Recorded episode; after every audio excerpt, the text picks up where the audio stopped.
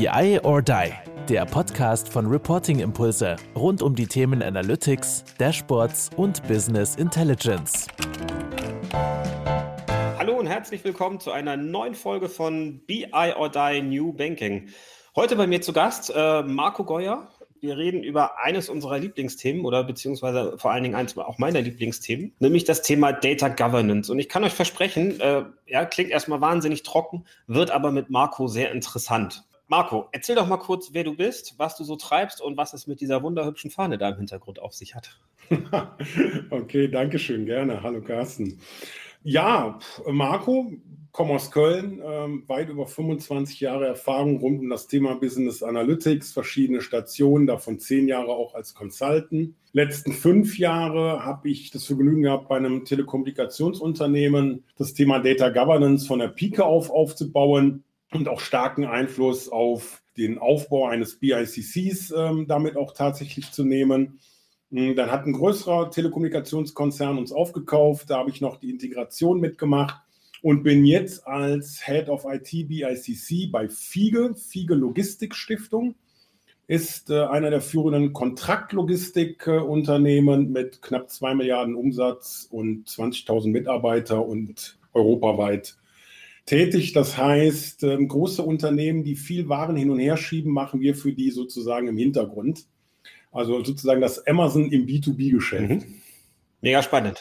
Genau. Mega spannend. So, und was zur Fahne wolltest ja, du? Ja, natürlich. Genau, das ist, äh, das nutze ich tatsächlich zu solchen Events äh, dann schon mal, ähm, damit nicht jeder abgelenkt ist von den Büchern, die ich eigentlich da im Hintergrund stehen habe. Und die Fahne habe ich, ähm, also beziehungsweise das Bild habe ich, als ich in New York war vor vielen, vielen Jahren, ähm, auf einer großen Häuserwand gibt es dieses Graffiti. Und das war nicht so stark, dass ich das tatsächlich fotografiert habe, habe auch ein Bild bei uns hier im, im Zimmer hängen und kam dann mal auf die Idee eben, eben das dann als Fahne zu drucken, um das dann hinter mir aufzuhängen, was dann das Ganze so ein bisschen vielleicht auflockern soll. Genau. Mega, mega spannendes Bild. Also wirklich hübsch, wirklich richtig, richtig schön bunt. Ähm, wir schneiden hier draus ja auch einen Podcast. Warum ich das erzähle ist, für dich ist das Thema Data Governance genauso bunt. Und ähm, ja. das mag für den einen oder anderen Zuhörer und für den einen oder anderen Interessenten an Business Intelligence erstmal ein relativ trockener Aspekt sein dessen, was da passiert. Viel Regelwerk und so weiter. Was fasziniert dich aber an dem Thema Data Governance so? Für meinen Teil, ich für mich persönlich kann sagen, in mir kommt der Jäger und Sammler durch. Also ich, ich finde es äh, äh mega wichtig, Daten zusammen zu haben, saubere Strukturen zu haben, eine saubere Dokumentation zu haben und das möglichst in einer extrem hohen Breite und in einer extrem hohen Tiefe, damit ich jederzeitige Transparenz über meine Daten habe. Und da steht so dieser Aspekt Jagen und Sammeln dann auf dem Weg im Vordergrund. Ähm, das gibt mir wahnsinnig viel und da habe ich dann eben auch Lust zu ja, zu sehen, wie sich Dinge entwickeln. Du fängst an mit wenig, kommst dann irgendwie ins Große. Was ist es bei dir? Was fasziniert dich an dem Thema Data Governance und äh, wie bist du denn dazu gekommen? Naja, wie das eigentlich immer so ist, wie man dazu gekommen ist, so wie die Jungfrau zum Kinde. Ne? Also wie gesagt, schon sehr lange mit rund um das Thema Daten beschäftige ich mich schon mit und habe mich eigentlich vor vielen, vielen, vielen Jahren schon immer darüber geärgert, wenn man Informationen über die Daten nicht gefunden hat, oder es konnte keiner erzählen, wie der Kontext darüber ist. Oder die Datenqualität ist ja so ein Dauerthema. Ne? Alle sind immer losgerannt, sind Wochen dabei beschäftigt, Daten zusammen zu klöppeln ne? und sagen, wir müssen da jetzt neue Erkenntnis draus haben. Und dann nach vielen, vielen Wochen bleibt das Ding stehen und alle sagen, ja, aber das können wir ja gar nicht mit den Daten so auswerten, wie wir auswerten wollen. Die sind ja gar nicht gut genug. Ne? Und hast dann schon unglaublichen Invest reingesteckt, nicht nur zeitlich, auch Geld und das war immer so das, was mich geärgert hat und habe dann irgendwann damit angefangen, mich näher zu beschäftigen. Das muss da irgendwie auch anders gehen. Ne? Das muss man auch irgendwie anders machen. Ähm, dann merkt man auch, dass das äh, ein strategisches Thema natürlich ist. Aber was man auch sehr stark lange auch merkt und glaube ich auch heute noch gesehen wird, dass Data Governance immer so, na, du sagtest es eben, als sehr trocken gesehen wird. Ne? Das ist ja so, ach so bürokratisch, ne? was darf ich denn mit den Daten machen? Dann brauche ich hier eine Genehmigung, dieses und jenes. Und ich sage, nee, das ist einfach eine Frage der Sichtweise darauf ich finde, Data Governance an sich ist ja für mich so das Rahmenwerk, worüber ich entscheide, wie will ich eigentlich mit Daten umgehen und welchen Mehrwert aus Daten möchte ich eigentlich gewinnen. Und wenn ich mich da mal näher mit beschäftige, komme ich eigentlich so auf die verschiedenen Themenblöcke automatisch. Also erstmal ist es total strategisch. Das heißt, ich muss ein Fable für Strategie haben, nämlich zu sagen, naja, wenn man mal guckt, wie so unsere Datenmenge auch in Organisationen wächst, wie viele damit immer mehr arbeiten wollen und natürlich wir vor gut 20 Jahren Spieler auf einmal auf den Markt gekommen sind, die genau diesen Ansatz gefahren sind und sagen, ich mache nicht klassisch, sondern ich richte mich nach Daten aus und Daten weisen mir sozusagen den Weg, wo ich hinlaufen muss. Und haben natürlich damit so Märkte komplett von hinten überrollt, die andere ja gar nicht gesehen haben. Du spielst an auf Amazon, Apple und so weiter. Ne? Genau. Ja. Genau. Ich versuche mal Namen nicht zu nennen, die meisten kommen von alleine drauf.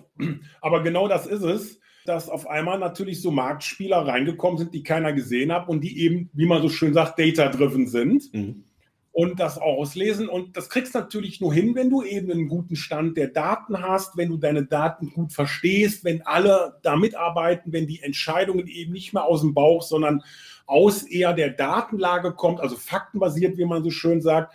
Und dafür musst du aber natürlich einiges tun. Das eine Stichwort habe ich gesagt, Datenqualität. Du musst aber auch was im Thema Prozesse und Standards machen.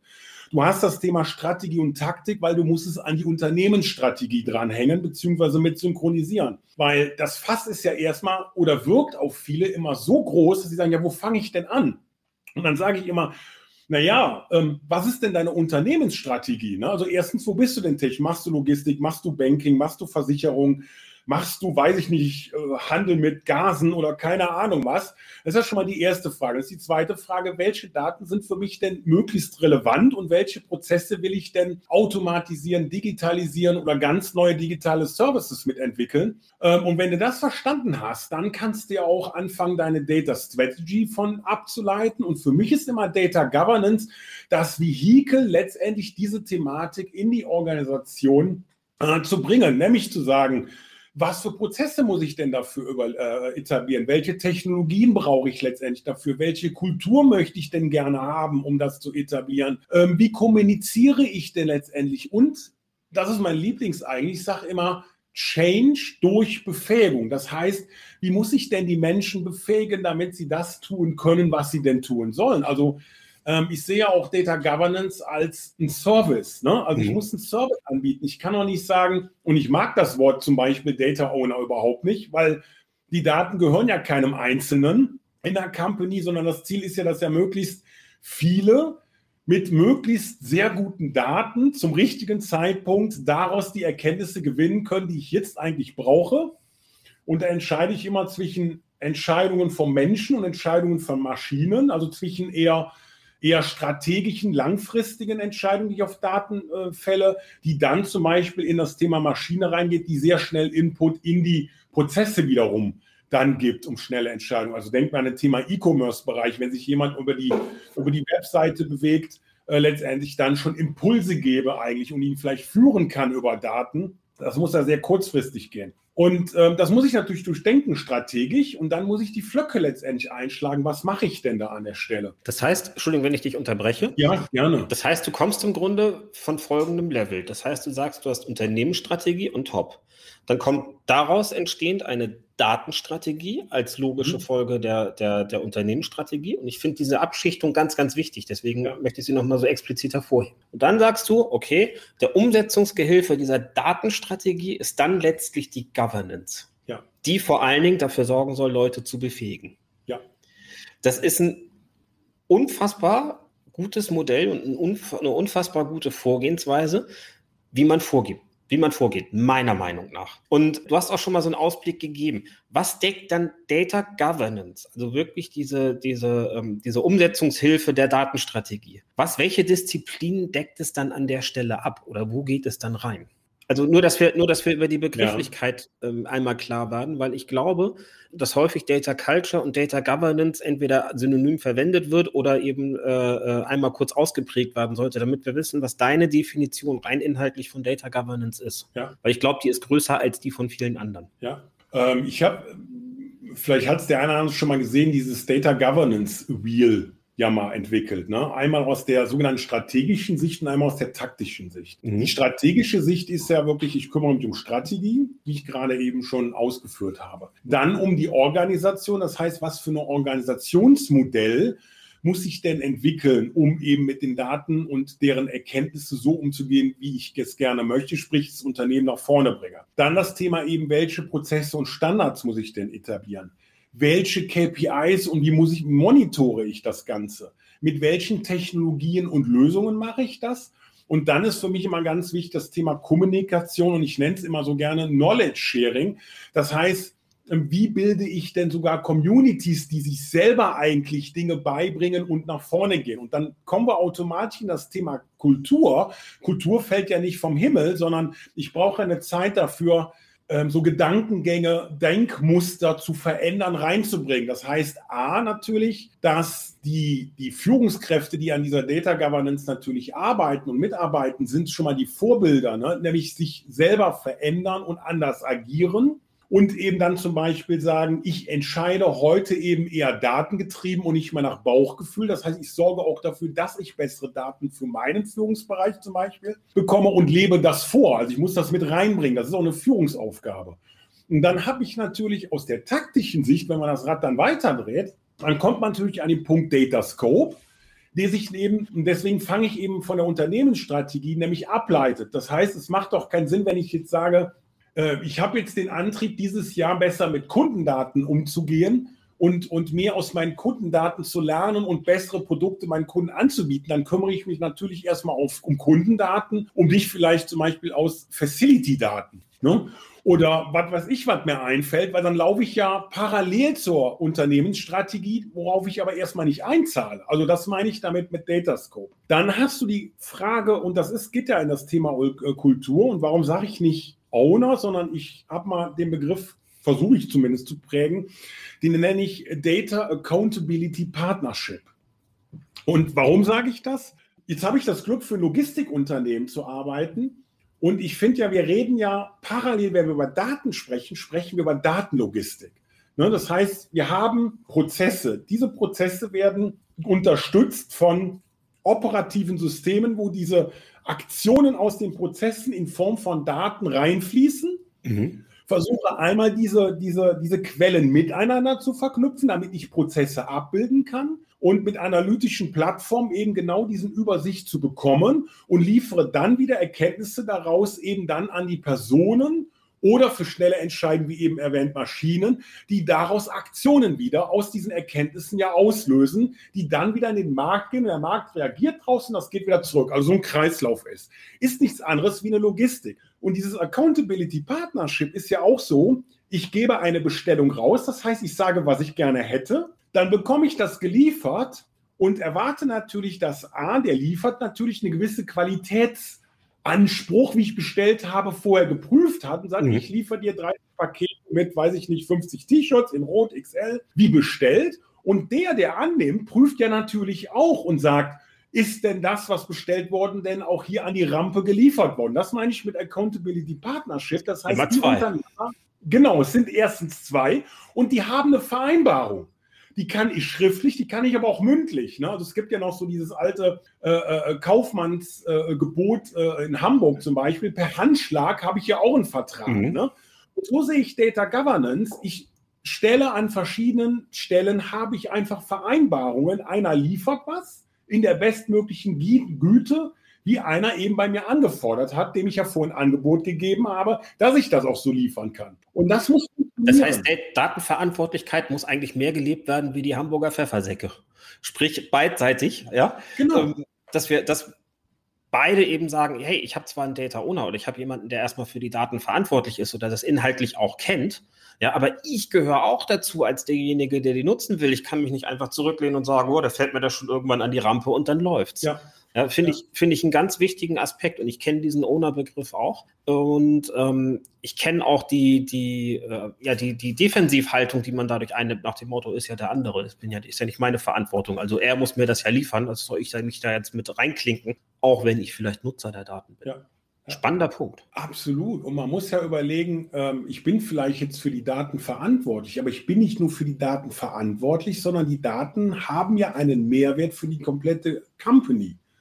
Und die Company will ja ihr Ziel erreichen. Das heißt, ich habe verschiedene Anspruchsnehmer auch daran. Das sind die eben, wenn ich deswegen Servicegedanke, ich bin A verantwortlich für einen Pool von Daten, aber mit dem Weitblick nicht für mich alleine, sondern die Company hat ein Ziel zu erreichen und ich möchte die Anspruchsnehmer, die einen Anspruch an den Daten haben, die auch die Company nach vorne bringen wollen, eben das Ziel, die genauso gut zu bedienen. Sie sind letztendlich auch meine Kunden. Ne? Das heißt, ähm, das ist ja ganz simpel. Ich sage immer, guck dir mal so einen Kernprozess an. Ne?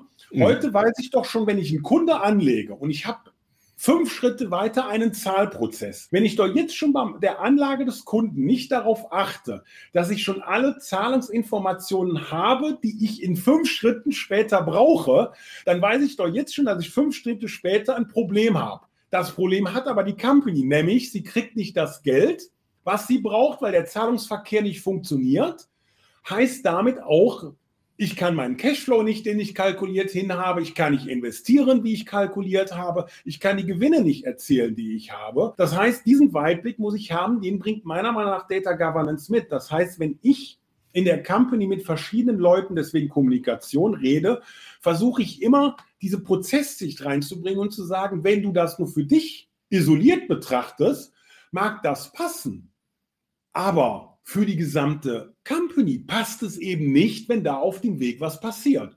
Und das ist eben Data Governance. Es schaut letztendlich übergreifend, dass die Perlenkette, ne, eine Perle nach der anderen, so aufgereiht funktioniert, dass das gesamte Unternehmen einen Profit daraus generiert. Ich finde den, ich finde genau diese Definition, die du da machst, wahnsinnig wichtig. Die Perlenkette ist ein super Beispiel, weil ich glaube, dass Data Governance immer noch nicht so umfassend verstanden wird in der Breite. Ich glaube, viele sagen, hey, Data Governance ist irgendwie ein Regelwerk, idealerweise ein Datenkatalog, vielleicht Data Lineage und dann war es das. Ähm, aber Data Governance umfasst die Spielregeln entlang dieser gesamten Perlenkette, im Grunde die Bindeglieder dieser Perlenkette. Und ich glaube, mit dem, mit dem Blick auf das Data, äh, Thema Data Governance sollten wir mal so einen kleinen Schwank wagen auf ähm, die Ergebnisse der, der Bark Data Culture Survey. Die haben wir letzte Woche hier mit Carsten Bange besprochen im gleichen Format. Also wer da noch mal reingucken will, dem äh, sei das wärmstens empfohlen. In der Data Culture Survey ähm, ist im Grunde das, was hier Data Governance genannt ist, ähm, ein Stück weit mit dem, mit dem Begriff Data Culture gleichgesetzt. Und hier gab es eine Aussage, die hat mich erschaudern lassen und die hat mich ratlos zurückgelassen. Okay. Nämlich ähm, 27 Prozent der Unternehmen oder der dort befragten Unternehmen haben eine fragmentierte Datenverantwortlichkeit.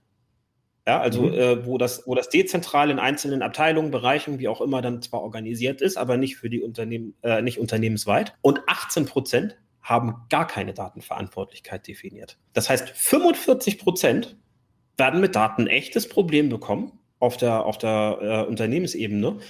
Oder müssten verdammt weit in ihrer Datenkultur sein, dass sie keine Governance mehr brauchen, mhm. weil sowieso jeder vernünftig und verantwortungsvoll damit umgeht. Das glaube ich eher nicht. Wie ist dein Erleben? Teilst du diese extrem hohe Zahl? Ich finde 45 Prozent schon gewaltig viel. Ich, äh, ich teile sie tatsächlich.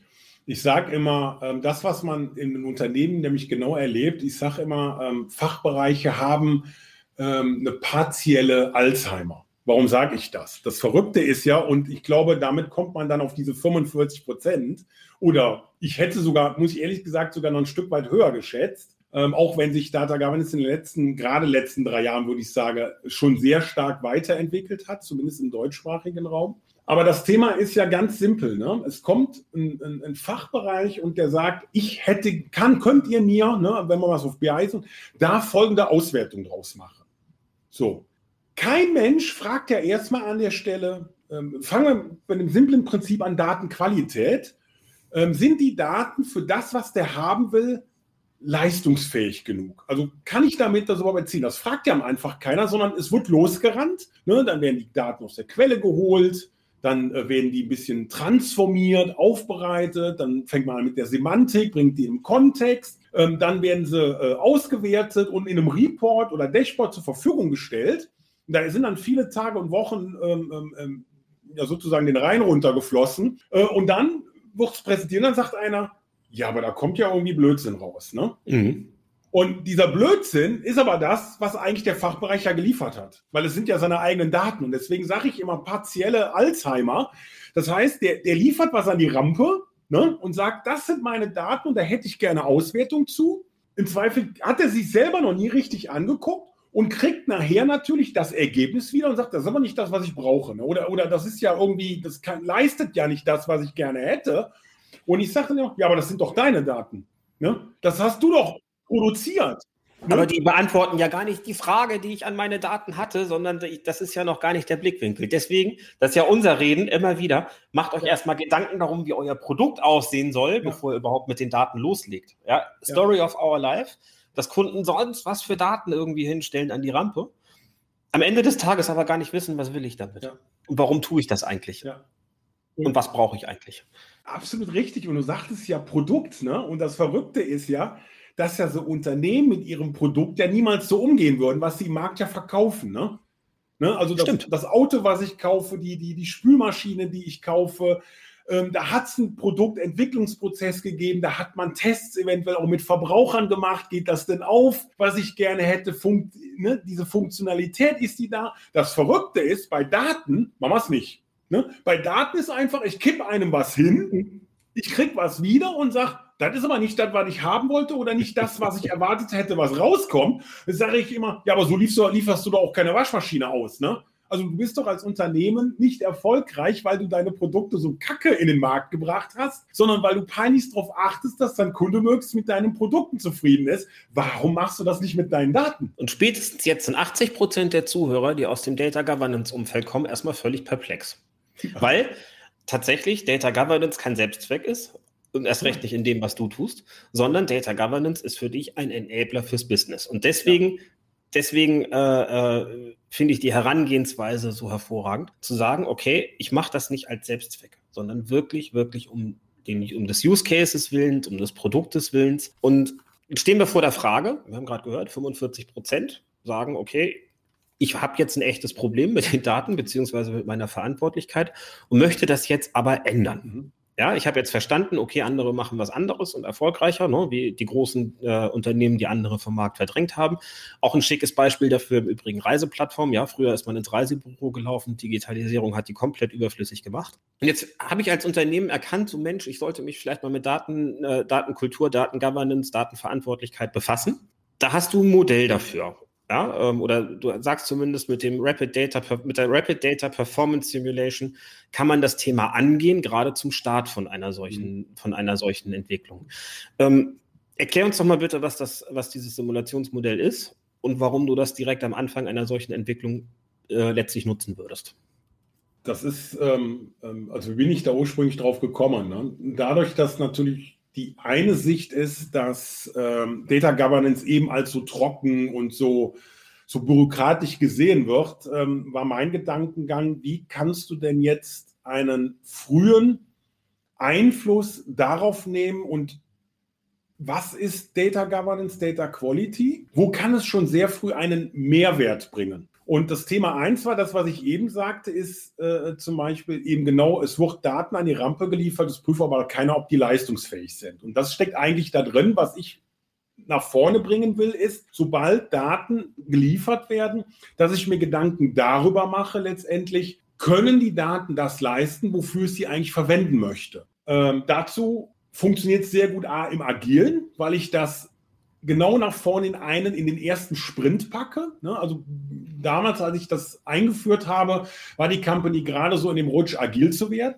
Das mhm. spielt sie mir letztendlich in die Hand, weil ich nämlich genauso was wunderbar in kurzen Zyklen reinbringen kann. Und wichtig war mir eben, äh, da haben wir noch eine Technologie vom Fraunhofer Institut genutzt. Ich, was ich vermeiden wollte, ist bis dato, als ich mir dann angeschaut habe, wenn das dann doch gemacht hat, wie wird darüber gesprochen? Das heißt, äh, dieses typische Missverständnis zwischen Fachbereich und IT. Ne? Der Fachbereich redet so in seinem, seinem Business-Wording. Ne? Und das ist so, ja, da muss doch hinten irgendwie so, weiß ich nicht, das Segment mit dem verknüpft werden und dann muss doch das da rauskommen. Ne? Dann vergisst er auf dem Weg noch was zu erklären. Geht doch ganz einfach. Geht doch ganz einfach. Und der ITler kommt mit dem SQL um die Ecke ne? und sagt, ja, du pass mal auf, so und so. Das ist wie, als würden beide über Mandarin sprechen, aber beide haben kein Mandarin gelernt. Ne?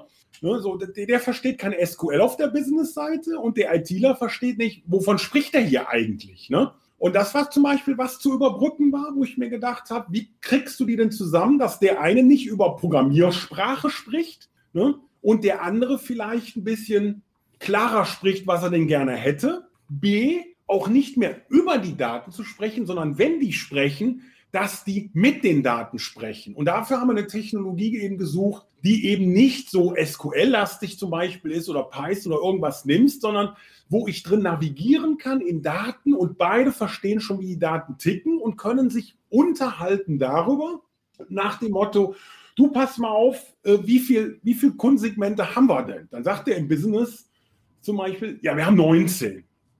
Und dann guckt er in die Datenperlen ne, und sagt, sein, kann doch nicht sein, ich finde hier 20. Wieso haben wir denn 20? Und dann fängst du an, dich über die Daten oder mit den Daten zu unterhalten. Warum haben wir so eine Ausprägung? Warum haben wir so eine Ausprägung? Was hat die miteinander zu tun? Und so schon sind die beiden im Gespräch. Und das, was ich auch noch eingeführt habe, ist. Ähm, das war das, das war das Rapid Data, die Rapid Data Performance Simulation, oder? Genau, das ist ein Teil davon. Wir haben das okay. im sogenannten Dual-Track-Verfahren eingeführt oder ich führe das jetzt auch gerade wieder ein. Das heißt, der erste Sprint ist immer ein RDPS. Das heißt, es geht explizit darum zu klären, verstehe ich den Auftrag aus der BI-IT-Sicht? B, zu prüfen, wenn ich es verstanden habe, können die Daten das leisten, was sie sollen. Das heißt, wir simulieren bis zu einem äh, Report-Mockup, das hoch, on the fly meistens. Mhm. Äh, wir brauchen im Schnitt zwischen, ich sag mal, eine Stunde und das größte Projekt, was ich je gemacht habe, hat drei Wochen gedauert, aber auch da kann ich immer sagen, nicht länger als ein Sprint. Sprint sind bei uns im Schnitt zwei Wochen. Da haben wir mal drei gebraucht, aber ansonsten sind es meistens ein, zwei, drei Tage. Und beide Parteien ist von vornherein danach klar, was geht und was geht nicht und kann auf der Basis die Entscheidung treffen, was ist realisierbar, was nehmen wir ins Backlog Log und was ist im Moment nicht realisierbar, sondern ich müsste an den Daten noch einen Invest machen, der mir aber jetzt sofort oder in den nächsten drei, vier, fünf Sprints keinen Mehrwert bringen würde. Mhm. Ist eine ganz andere, also schürt schon eine ganz andere Erwartungshaltung, nämlich nicht dieses, ach guck mal, jetzt kriege ich den Report und da ist nicht drin, was ich gerne hätte, sondern ich weiß jetzt schon, was kommt mhm. und ich kann viel genauer planen, was für Ressourcen brauche ich denn dafür ungefähr und ich kann auch die Entscheidung treffen, und das habe ich auch erlebt, auch in der Company vorher, wo wir größere Projekte erstmal nicht angegangen sind, weil wir gesagt haben, wir werden keine Erfolgsquote größer 50 Prozent haben mit den Daten. Also zum Beispiel eine Automatisierung, wo man sagt, die muss schon 90 Prozent erreichen, damit sie besser ist als das, was der Mensch heute tut. Und wenn wir auf einer Kriseanalyse feststellen konnten, sie kann es nicht leisten, dann konnte man sehr klar die Entscheidung treffen, machen oder nicht machen und damit sparst du immer schnell eine Million und mehr.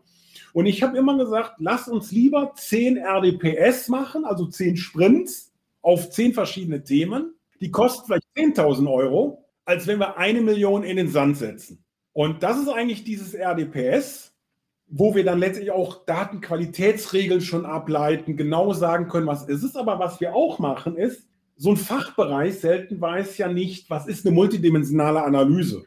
Das mhm. muss ich dir nicht erzählen. Das heißt, wenn der, das ist eine Frage der Vorgehensweise. Das heißt, ich bin immer ins Flipchart gegangen und dann haben gesagt, was hättet ihr denn jetzt? Sagt, ja, ich brauche einen Umsatz. Aha, Umsatz ans Flipchart geschrieben. Und was brauchst du noch? Ja, und ich brauche eine Stückzahl. Ah, Stückzahl, zweite Kennzahl. Ein bisschen FIFA unten hingeschrieben. Was brauchst du noch? Dann brauche ich das auf Kundensegment. Ah, Kundensegment ist eine Dimension. Habe ich es ein bisschen versetzt, einfach unter, ähm, ähm, unter dann den Umsatz geschrieben. Ich sage, wo brauchst du es noch? Ja, ich brauche das auch für die Stückzahl. Ah, Stückzahl auch nochmal drunter. Fachbereiche kommen ja auch meistens die sagen, ich brauche 80 Kennzahlen. Ne? Es sind ja gar nicht 80 Kennzahlen. Dann kommt dann raus, ich habe drei Kennzahlen und fünf Dimensionen. Habe ich so aufgezeichnet, einfach am Flipchart so runtergeschrieben, wie so eine multidimensionale Analyse ja eigentlich aussieht. Ich sage, ist das das, was du haben willst? Ja, das ist eigentlich genau das, was ich erwarte. Hm? Ah, wunderbar. Dann gucken wir uns dafür mal die Daten an und dann simulieren wir das ob das rauskommt, was du gerne hättest. Da, wo es nicht ist, musst du die Entscheidung treffen, kannst du mit der Datenschwäche leben oder nicht. Beziehungsweise wir konnten hier schon Input geben und sagen, da musst du an deinen Daten was tun, sonst wirst du das nicht so erheben können. Du wirst das nicht automatisieren können, weil nichts Gescheites rauskommt. Du wirst die Kennzahl nicht erheben können, weil nichts Gescheites rauskommt. Und damit hast du schon ein völlig anderes Miteinander, wenn du das nach vorne ziehst und eine ganz andere Erwartungshaltung. Du merkst, wie die Leute auch ganz anders miteinander reden und arbeiten. Das verankerst du als Komponente in der Data Governance, dass du sagst, du fängst mit dem RDPS an. Äh, ich erzähle noch nicht, wenn das was mit Data Governance zu tun hat, sondern ich verankere das in die Datenmanagement-Prozesse und ja. sage, wir machen es jetzt so. Gut, Punkt. Und danach sagen, sagen die dann, ah, das haben wir jetzt mit Datenqualität gemacht, das hat was mit Datenmodellen zu tun gehabt. Oh, da mussten wir über Verantwortlichkeiten reden. Dann sage ich, genau, und jetzt weißt du, was Data Governance ist. Ja. Und dann sagt er, ach so, ja, so verstehe ich das auch aus der ganzen agilen Transformationsgeschichte kommt ja so ein bisschen die, die Idee eines Innovation Funnels auch raus. Ne? Du hast einen mhm. Trichter, wo erstmal alle Ideen reinkommen und am Ende äh, sagst du, der Trichter wird immer enger und es fliegen immer mehr Ideen raus. Am Ende schaffen es dann zwei, drei dadurch. Und was das du hier gerade beschrieben hast, ist ja quasi zu sagen, über einen, über einen Prozess, der aus der Governance entstanden ist, hast du im Grunde einen agilen Innovation Funnel für deine Datenprojekte eingeführt, der sofort erprobt, funktioniert der Case, funktioniert ja. er nicht. Ne? Du sagtest hier lieber zehn kleine, lieber zehn kleine, zehn kleine Initiativen, von denen ich dann eine weitermache oder alle stopp, bevor ich eine Million ausgegeben habe. Ein begrüßenswerter Prozess, finde ich, finde ich als Bestandteil eines Projektvorgehens sensationell. Und ähm, äh, fliegst dabei unterschwellig ja wirklich so einen agilen Innovation Funnel ein. Ja. Super. Ja, genau. Super Idee. War's. Also, was haben wir nachher gesagt? Wir haben gesagt, wir schützen die Investitionen in die Digitalisierung und machen sie dadurch erfolgreich. Nämlich macht die erfolgreichen Projekte, die auch eine Chance auf Erfolg haben und die keine Chance auf Erfolg haben, da sind wir beim Thema Datenfokus, macht die bitte nicht. Ne? Weil dann passiert nämlich genau das, was wir in den Unternehmen auch häufig erleben. Data Governance bringt ja nichts. Ne? Mhm. Da seid ihr zwei Jahre mit Geschäft beschäftigt, da ist ja nichts rausgekommen. Ja, weil ich mich einfach auf die falschen Daten fokussiert und die falschen Projekte äh, fokussiert habe. Und wenn wir schon über Datenentscheidungen treffen, dann muss ich doch die Datenentscheidung, ob die Daten das können, was sie denn tun sollen, dort schon nach vorne zu bringen, weil davon ist alles weitere abhängig. Mhm. Ja, und die schnelle Beantwortung der Frage, ist das Kunst oder kann das weg, ist auch entschieden. Das finde ich, finde ich richtig gut. Es tut sowieso noch etwas anderes. Und ähm, ich bin ja nun seit einiger Zeit bei vielen, vielen Kunden unterwegs und ähm, darf da ja auch Einblicke in verschiedenste Projektvorgehensweisen kriegen. Und ich erlebe es extremst unterschiedlich, wie heute an Projekte rangegangen wird. Ja. Die einen sagen, ja, es kommt alles vom Fachbereich, ne, das ist die Idealwelt, es kommt vom Fachbereich, ich hole mir dann eben äh, die IT mit dazu und dann wird gemeinschaftlich an den Themen gearbeitet, es wird entschieden, wird es gemacht, es wird Business Case getrieben, raufgeschaut, ob sich das lohnt oder nicht und am Ende eben gesagt, ja, machen wir oder machen wir nicht. Was ich aber auch erlebe ist, die IT haut erstmal einen riesen Datenhaushalt raus und der Fachbereich kann am Ende trotzdem nicht damit arbeiten, weil es eben noch nicht das ist, was er braucht. Und dann, äh, dann geht nämlich das, die, die Flickschusterei los, dass man dann versucht, sich da irgendwelche Prozesse hinzuwirken und hinzuächzen.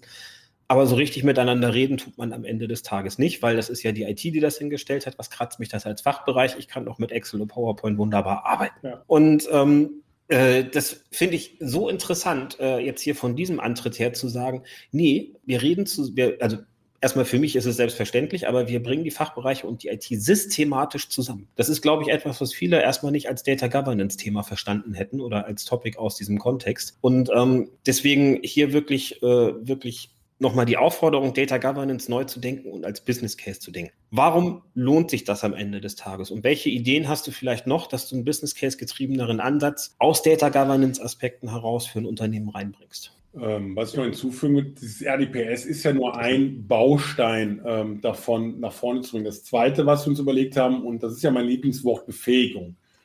Ähm, also das war natürlich einmal Befähigung, dass wir anders reden und anders mit Daten umgehen. Der zweite Punkt ist aber ja auch das, was du gerade sagtest, ne? ich stelle irgendwas einfach hin und jetzt sieh zu, dann damit klarkommst. Ne? Oder die anderen sagen, ich schmeiß dir irgendwas hin und sieh zu, wie du meine Daten zusammenkriegst. Ähm, das Thema ist ja auch, du musst ja ein Verständnis dafür wecken, was sind denn Daten, wie funktionieren Daten, was sind Datenmodelle und das, was ich immer ein Freund von gewesen bin, frühzeitig auch, ähm, wir haben sehr schnell parallel dazu so eine Data Governance Academy aufgebaut, wo wir so verschiedene ähm, Seminare angeboten haben. Weil die andere Frage ist ja auch, wie findest du denn in der Company denn raus eben, was es denn für spannende Projekte gibt? Also wenn wir mal ehrlich sind, je größer die, so ein Unternehmen oder eine Organisation ja ist, umso vielfältiger sind die Silos nun mal, die wir heute haben. Es können nicht Absolut. alle immer miteinander reden und dann ist eine Frage, was du für eine, für eine Kultur hast. Du hast aber ja schon, schon an irgendwelchen Stellen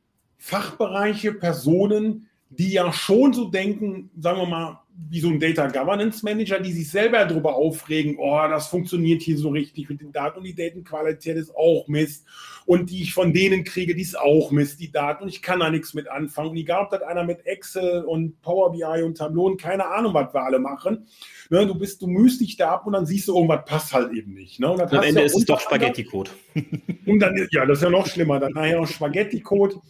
Und äh, was wir natürlich parallel sehr früh mit, mit HR auch gemacht haben, ist ähm, so Data Quality, Data Governance Seminare und wie wir arbeiten, was unsere, also wir haben auch so einen Servicekatalog, eben wie das RDPS aufgebaut. Oder wie, wie helfen wir, wenn jetzt einer eine Verantwortung ja für Daten und Datenqualität bekommen soll, dann muss der ja nicht neu erfinden, wie man Datenqualität misst, welche Technologie dafür mit, sondern die bringen wir schon mit und helfen ihn eigentlich zu befähigen, seine Verantwortung auch zu übernehmen. Das heißt, wir bringen eigentlich schon ein Verfahren, Prozesse, Solutions, Technologie mit und sagen, du guck mal, so, also ich erkläre nicht, du musst das machen, sondern so kannst du das machen und wir helfen dir auf dem Weg, dass du deine Verantwortung auch übernehmen kannst. Das ist eigentlich der Weg. Was wir mit RDPS gemacht haben, parallel dazu natürlich so ein Data Governance Framework aufbauen. Das heißt, die Erkenntnisse aus dem RDPS fließen sofort ins, ins Framework und mhm. da hinten kommt eben nicht nur automatisiert sein klassischer Report oder Dashboard raus, sondern er kriegt auch ein Data Quality Dashboard, was wir schon miteinander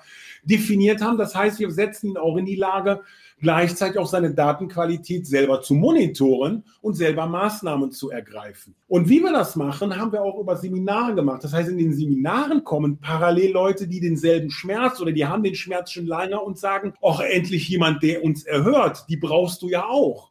Das sind schon deine Multiplikatoren. Und wenn du denen auch schon mitgeben kannst, wir machen das so, wir können euch so helfen, dann fängt das im Laufe der Zeit im Schnitt so neun, zwölf Monate, je nachdem wie so eine Company aufgestellt, ich glaube längste sind 18, ähm, wo das dann so ein Selbstläufer, so, eine, so ein Umdenken kommt einfach an der Stelle. Und das musst du natürlich mit Kommunikation, mit äh, ähm solchen Seminaren, mit Serviceangeboten, wie macht man ein Monitoring, wie messe ich Datenqualität, wie muss ich meine Verantwortung auskleiden und ich gehe auch nicht rein mit, du bist jetzt ein Data Owner oder du bist ein Data Steward, sondern da ist auch lieber zu gucken, was für Rollen gibt es denn schon in dem Unternehmen und wer macht schon so ähnliche, der macht schon so 50, 60 Prozent sowieso. Dann sage ich immer, Leute, versucht nicht dogmatisch den Data Steward durchzudrücken, namentlich, sondern guckt eher, was ist Inhalt, der Inhalt von dem. Mhm. Und wenn das schon einer macht, zieh ihn doch letztendlich auf deine Seite und sag, du pass mal auf,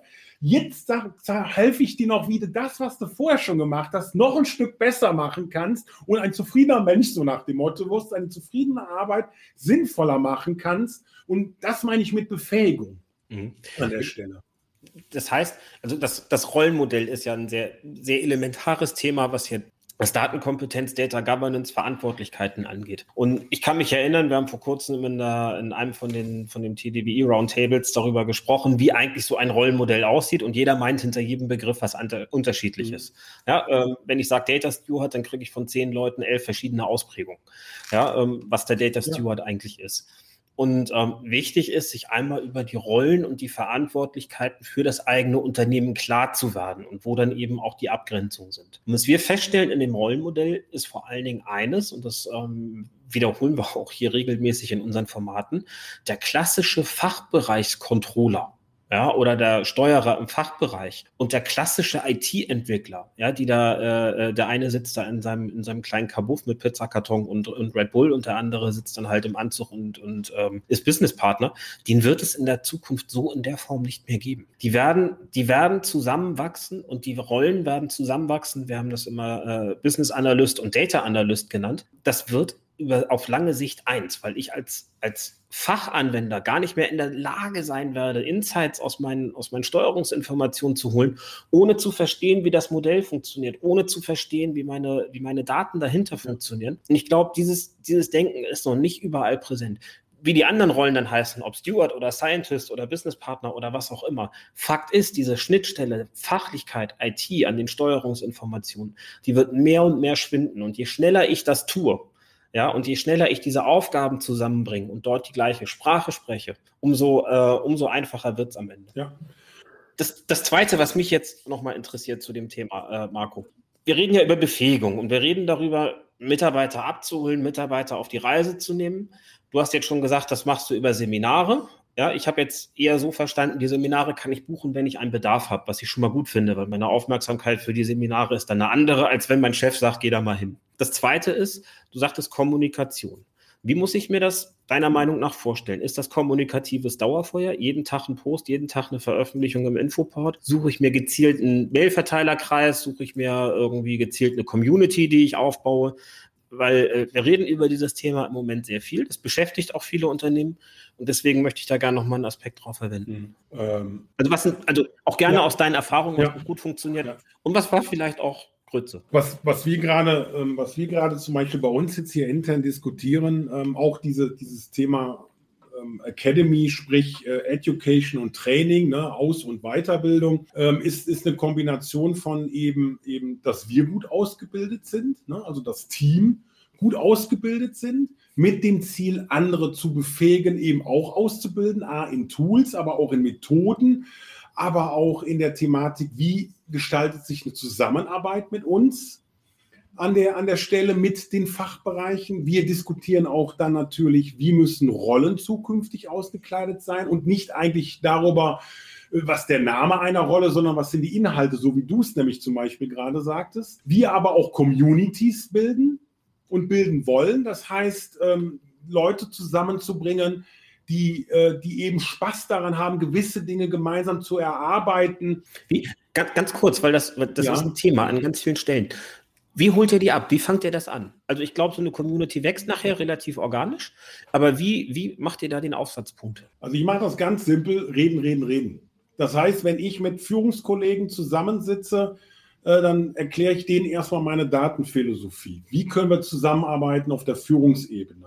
Bringe alles das, wo wir gerade hier drüber erzählen, das bringe ich eigentlich in meine Gespräche so mit rein und sage, was sind für mich Daten, wie funktioniert es, warum sollten wir miteinander reden. Ähm, äh, währenddessen eben dann auch ähm, entstehen auch, das letzte war ich in einem super Gespräch, wo dann tatsächlich die Führungskraft der anderen Seite sagte, boah, das ist heute klasse an, könnt ihr dazu Seminare anbieten? Ja, genau, können wir. Da wollte ich ihn ja eigentlich auch hinbringen. Das heißt, er sagt, oh, das finde ich total spannend, da haben wir Nachholbedarf äh, wie können denn meine Leute jetzt eigentlich das lernen, wo du gerade sprichst? Und dann sage ich, genau das biet mir an. Das heißt, ich bin ja nicht reingegangen und habe gesagt, du, ich habe ein geiles Seminar, willst du da nicht mal reinkommen? Dann sagt er, ja, bist du der 300. der mit irgendeinem Seminar um die Ecke kommt, sondern ich finde, über das Miteinander reden, kommunizieren. Ziel ist aber auch natürlich zu sagen, ähm, wir haben bei uns so äh große, große Boards, wo dann 60, 70 Leute äh, zusammenkommen ähm, worüber dann verschiedene Leute einen Slot einfach kriegen. Dann rede ich über meine Strategie, über Datenstrategie letztendlich. Ne? Wo will ich hin, wo ich hin und wo brauche ich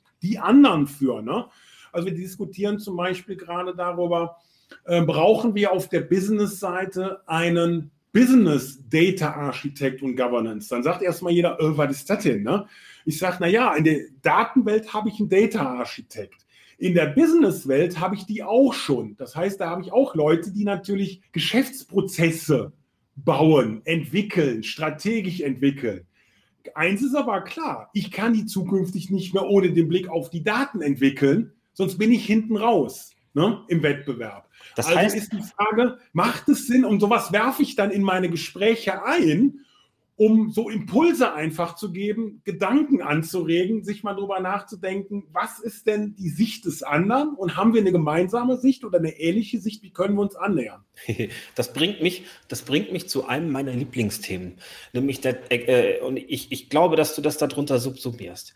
Ich glaube, Fachbereiche haben sich nie Gedanken gemacht oder machen sich viel zu selten Gedanken, was ist eigentlich die Semantik meiner Ergebnisdaten. Ja. Und ähm, wenn du das damit meintest, dass der das mit auskleiden muss, dass der das mit füllen muss, dass der das mit definieren genau. muss, unterschreibe ich das zu 100 Prozent. Ja. Ich habe mal, ich habe mal einen Vertreter einer großen Versicherung ähm, äh, relativ ratlos gemacht. Der hatte, der hat gesagt, Mensch, ähm, aus meinem Business heraus, ich verstehe nicht, warum es so schwierig ist, ein semantisches Ergebnisdatenmodell zu bauen. Ja, wie ich, wie muss ich meine Daten aufbereiten, damit ich die in allen Variablen auswerten kann? Habe ich ihm gesagt, wieso? Du brauchst doch nur zwei Primärobjekte, um die du deine Daten gruppierst. War völlig perplex. Ja, ähm, ich sage, ihr habt Kunden und ihr habt Versicherungsverträge. Ihr seid noch einfacher als Banken, weil Banken haben irgendwie noch Sicherheitenvereinbarungen, Banken haben noch irgendwie die, die finanzierten Objekte, wo sie dann eben entsprechende Informationen vorhalten müssen, was weiß ich, Mieterlisten etc. Aber Versicherung, ihr habt doch nur zwei. Kunde, Vertrag, ganz banal. Ja? Und sagte er, was soll mir das bringen? Ich sage, und jetzt fängst du an, deine gesamte Ergebnisdatensemantik um diese zwei Attribute zu gruppieren. Wie du das dann technisch optimiert ablegst, damit das performance-seitig funktioniert, ist völlig egal. Ob du das in 5, 10, 20 Tabellen machst, aber in jeder Tabelle kommt eine dieser beiden Informationen vor. Und dann kriegst du deine Daten zusammengesteckt. Das war auf dem Freitagnachmittag nach einem dreitägigen, äh, nach einem dreitägigen Workshop. Der hat mich am Montagmorgen angerufen und gesagt, ich habe das ganze Wochenende durchgearbeitet, habe gerade unsere, unsere Beratung rausgeschmissen, die ich hier hatte für das Thema und jetzt machen wir das selbst. Mhm. Und ähm, genau diese Rolle, genau diese Funktion, aus dem Business heraus sich einmal Gedanken zu machen, wie, muss, wie müssen meine Daten eigentlich sortiert sein, damit das funktioniert, ist ein ganz, ganz spannender Aspekt. Und Banken brauchen vier ja, für ihren, für ihren gesamten Finanzbereich, also für alles, was irgendwie Geschäfte, äh, Geschäfte umfasst und nicht den eigenen Betriebsbereich, brauchen sie genau vier Primärobjekte, um ihre Daten zu sortieren. Und das ist das haut viele erstmal völlig aus den Latschen, ja, weil eine Bank hat 6.000, 7.000 Attribute, je nach Größe und je nach Regulierungsumfang einer, eines Kreditinstituts, die sie regelmäßig jedes Mal, äh, zu jeder Berichtsperiode, täglich, wöchentlich, monatlich, was auch immer dahinter steckt, neu bespielen und ableiten muss. Aber sie kann es um vier Primärattribute gruppieren. Wenn ich das verstanden habe, aus Fachbereichssicht, ja, dann baue ich mir eine Semantik. Und diese Frage, was determiniert meine Semantik, finde ich in der Rolle sensationell ja. aufgehoben. Ja. Und das Verrückte ist, sie machen es ja eigentlich schon. Ne? Also, meine, wir hatten das Beispiel Excel. Wenn man sich ja dann anguckt, was dann in diesem Excel ja gebaut wird. Ne? Und da rede ich gerne auch dann immer drüber, das Verständnis der Daten. Ähm, mhm. Ich immer sage, ähm, ähm, es wird ja viele an Informationen vorausgesetzt, dass die eigentlich jeder wüsste, aber kann ich ja nicht. Ne? Also die bauen ja, warum, warum machen die Leute Excel? Die machen ja Excel, weil sie genau das Problem haben, dass sie jetzt ja gerade die Tabelle 1 und die Tabelle 2 eben nicht zusammenkriegen, weil sie den klassischen Primary oder Foreign Key nicht finden. Wo sich aber keiner Gedanken macht oder, oder was die Leute ja machen, sie machen sich ja dann einen sogenannten fachlichen Schlüssel, Ne? Mhm. einen fachlichen Schlüssel und sagen, ah, wenn ich das so und so kombiniere, dann kriege ich sie doch zusammen. Vielleicht nicht 100 Prozent, aber 90 Prozent reicht mir erstmal oder so. Ne? Das Interessante ist ja, dass ja die eine Seite sich ja eben genau nicht die äh, Gedanken darum macht, dass die Schlüsselinformation, die ja nur aus der fachlichen Sicht kommen kann, auch an die Datenleute ja mit übergeben werden muss. Mhm. Ne? Und genau darüber versuche ich mit den Leuten zu reden und zu sagen, diese fachliche Verbindung, also sprich von Semantik, ne, also diesen Business-Kontext herzustellen, das ist genau die Kunst, diese Information herauszuschlüsseln, die dir die Semantik ja erstmal liefert. So wie du richtig sagst, mhm. ich habe einen Kunden, ich habe einen Vertrag und ich habe noch ein bisschen, was ich drumherum haben will. Das musst du aber erstmal verstehen und du musst verstehen, dass diese Information die andere Seite genauso braucht, weil sonst kann sie nämlich das semantische Modell überhaupt nicht bauen, damit dein Prozess auch über die Daten genauso abgebildet wird, wie du ihn im Kopf hast. Und deswegen spreche ich von diesem Architekten. Ne? Das ist ein Business-Architekt, der baut sein Business im Kopf, erzählt mir aber nicht, wie der Bauplan davon eigentlich ist. Ne? Und das ist das, was ich wichtig finde, dass die Leute da genau zusammenkommen und darüber reden, letztendlich, was ist diese, diese semantische oder Business-Verbindung, die die Daten erst in einen Zusammenhang bringen. Und das kann nur aus dem Business funktionieren. Woher soll das denn ein, ein ITler wissen? Der ist ja. nicht in der, in, der, in der Semantik drin. Ne? Oh, das ist ein spannender Aspekt. Ist Data Lineage, weil darüber reden wir ja so ein bisschen, ne? Ja. Ähm, also wirklich zu gucken, wie, wie entsteht eine KPI aus vielen einzelnen KPIs oder einzelnen Quelldaten. Ist Data Lineage ein Business-Thema oder ist Data Lineage ein IT-Thema oder ist das ein gemeinsames Thema? Auch da bin ich wieder bei. Ich sage ja immer so schön, Data Governance ist ein Teamsport. Für beide. Und genau, und das ist ja die Herausforderung, die wir heute haben, wie wir denn die, die physische Data Lineage und die Business Data Lineage, wie wir die denn zusammenkriegen, damit ich mhm. nämlich genau nachher sagen kann, was hier physikalisch mit den Daten meinem Datenmodell passiert, wo ist der Impact denn auf meinen Geschäftsprozessen? Und die Brücke müssen wir ja irgendwie schlagen. Und das, glaube ich, haben wir noch nicht so richtig raus. Mhm. Ist auch, du sagst Data Lineage, ist ja das nächste Thema Data Catalog. Und das ist ja eben genau das Thema Data Catalog, ist ja eben nicht nur, ich mache so ein bisschen, ein bisschen Description und so ein bisschen Glossar oder so, sondern für mich ist ja ein guter Data Catalog, wenn ich genau die beiden Welten da drin so abgebildet bekomme, dass sowohl der Fachbereich in der Lage ist zu sagen, wenn ich das Geschäftsmodell habe, verstehe ich, welchen Datenfokus ich hier habe, den ich in Zusammenhang bringen muss. Genauso wie auf der anderen Seite, der sagt, wenn ich die Daten habe, verstehe ich, was für ein Business damit denn gesteuert wird. Mhm. Und, und das meinte ich eben auch mit diesem, die, zusammenbringen äh, und zu sagen, ich habe die Physik, ich habe das Business, aber, aber die Physik braucht die Information, wo ist, der, äh, wo ist die Klammer im Business, womit ich eben das, was der Business haben will, hier in der Physik zusammenbringen kann. Und das also, ist zum Beispiel, was wir dann im RDPS simulieren, zum Beispiel, wenn der sagt, ach, wenn du jetzt diesen Geschäftsvorfall so definierst und diesen Geschäftsvorfall definierst, dann kriegst du einen gemeinsamen Nenner. Und das ist genau, was wir simulieren und sagen, geht das mit den Daten oder geht das mit den Daten nicht? Oder zu welchem Grad geht das? Und dann unterhält man sich nur noch über den Grad, aber nicht mehr über die Daten selber oder geht oder geht nicht oder ist blöd oder so. So, en so entstehen dann so diese kleinen Mosaiksteinchen im großen Framework. Stichwort, ja, wie, wie sieht es jetzt nochmal so ein bisschen globaler aus? Ähm, jetzt habe ich gesagt, eigentlich ist es ein Teamwork. Data Governance wirklich als Teamdisziplin verstehen, Fachbereich IT.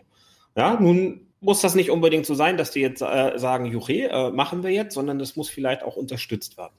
Ähm, was glaubst du, ist, ist äh, eine sinnvolle organisatorische Verankerung für dieses Thema? Weil auch diese Frage kommt immer und immer und immer wieder und ist auch ja letztlich eine, eine sehr kontrovers diskutierte Frage in dem ganzen Kontext. Ja, ist Data Governance Fachbereichsthema, ist es IT-Thema oder nichts von beiden? Und wie schaffe ich denn den Rückhalt für das Thema und für ein gut, gesundes Framework innerhalb eines Unternehmens? Also den Rückhalt funktioniert meiner Meinung nach ja nur, wenn es äh, vom Top-Management kommt und auch vorgelebt wird.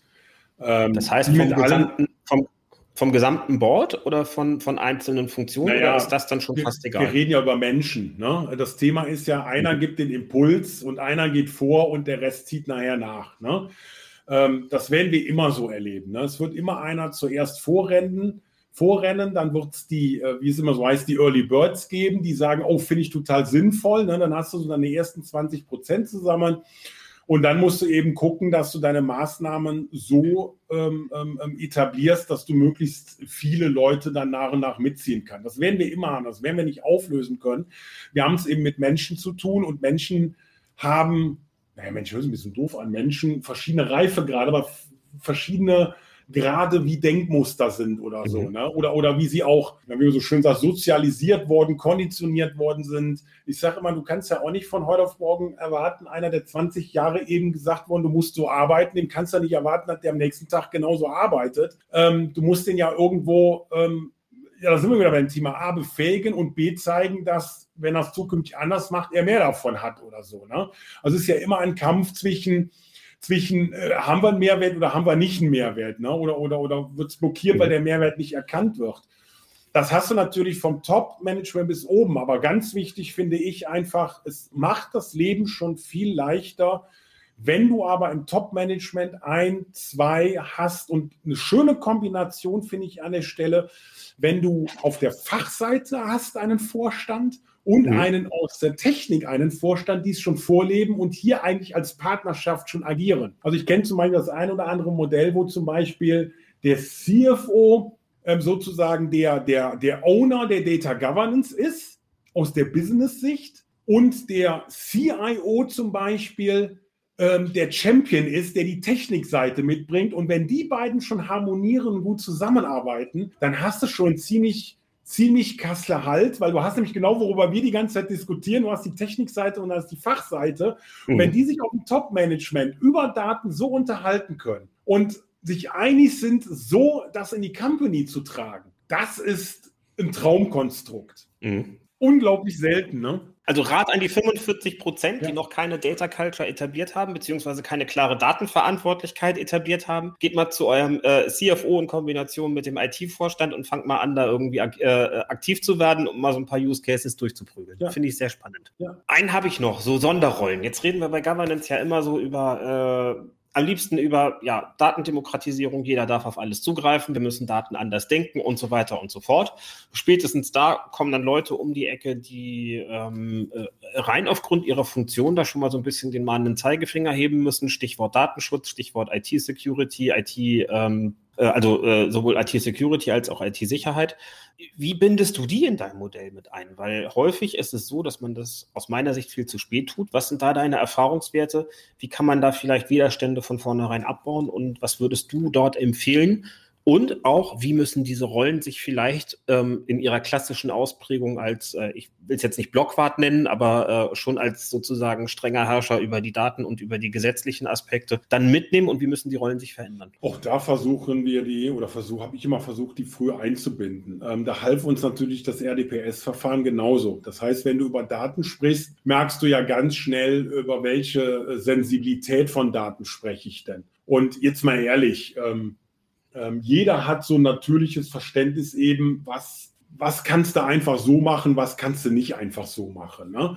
Und wenn du natürlich merkst, wir reden hier plötzlich über personenbezogene Daten, wir reden über HR-Daten, wir reden über Kundendaten, da müssen wir nichts vormachen, da haben wir Gesetzmäßigkeiten. Ich glaube, das weiß jeder und versteht jeder. Ist aber genau ein Punkt an der Stelle, wo du da nämlich auch schon am Anfang darüber diskutieren kannst, eben, wenn ich zum Beispiel sage, es geht hier um Auswertungen und sogenannte dispositives System ist das ja, muss ich denn überhaupt so weit, nur damit ich zählen kann, den Kunden denn kennen? Ich muss ja nur den Kunden zählen können. Ne? Mhm. Es muss doch keiner wissen, ob der Marco Geuer in Köln in der Neusser Straße wohnt. Letztendlich, wenn ich nur den eigentlich einmal zählen will, nämlich wie viele Kunden habe ich denn? Ne? Also ja. darüber kann man ja schon sehr früh reden, eigentlich so nach dem Motto, reicht der Anonymisierung oder reicht, reicht der Anonymisierung nicht? Ne? Dann ist schon der erste Punkt, dann sagen die meisten schon mal 80 Prozent, ja natürlich muss ich nicht mehr wissen, wer Lieschen Müller ist und wo sie wohnt. Ich muss nur äh, wissen, äh, ob Lieschen Müller eine Person ist und kann die eine Person zählen und kann dann Umsatz dranhängen oder einen Deckungsbeitrag oder weiß ich nicht, wie viele Sachen habe ich geliefert oder so. Ne? dann sage ich, ja, wunderbar, alles klar, dann gucken wir doch, dass wir hier schon eine frühe Anonymisierung haben, dann haben wir das ganze Thema schon mal durch, dann müssen wir nicht darüber reden, wie gehen wir mit den Daten um, weil dann ist das schon mal sicher. Und dann werden wir natürlich Bedarfsträger haben, die haben grundsätzlich natürlich einen Bedarf zu wissen, wer ist denn Lieschen Müller oder so. Und da musst du dann drüber reden, wie kannst du das letztendlich machen? Aber auch genau diese Diskussion möchte ich vorne haben und nicht am Ende. Häufig wird die doch am Ende diskutiert. Ja, absolut. Ne? Da sagt doch dann einer, ja, Moment, da kommen ja so verrückte Sachen raus wie, ja, jetzt musst du aber noch gucken, weil das sind ja nur sieben Personen, dass du nicht tiefer den Drilldown machen kannst, damit ich die sieben Personen nicht sehen kann. Eigentlich wollte der die gar nicht sehen, also hätten wir vorne schon anonymisieren können. Ne? Also die Diskussion muss ich doch alle nach vorne bringen und nicht ans Ende. Und wenn du das sauber, und das ist für mich Data Governance. Data Governance ist natürlich Regelwerke, sehr diszipliniert, aber die Frage ist doch, wo und wann. Ne? Und dieses Wo und Wann muss doch vorne sein, wenn wir anfangen, über den Use Case zu sprechen, den wir mit Daten abbilden will. Wenn ich doch da, und ja, ich bin ein agiler Freund von Agil, aber Agil heißt ja nicht Chaos. Ne? Agil ist ja unglaublich strukturiert, hat ganz klare Zeremonien in einem ganz klaren Ablauf.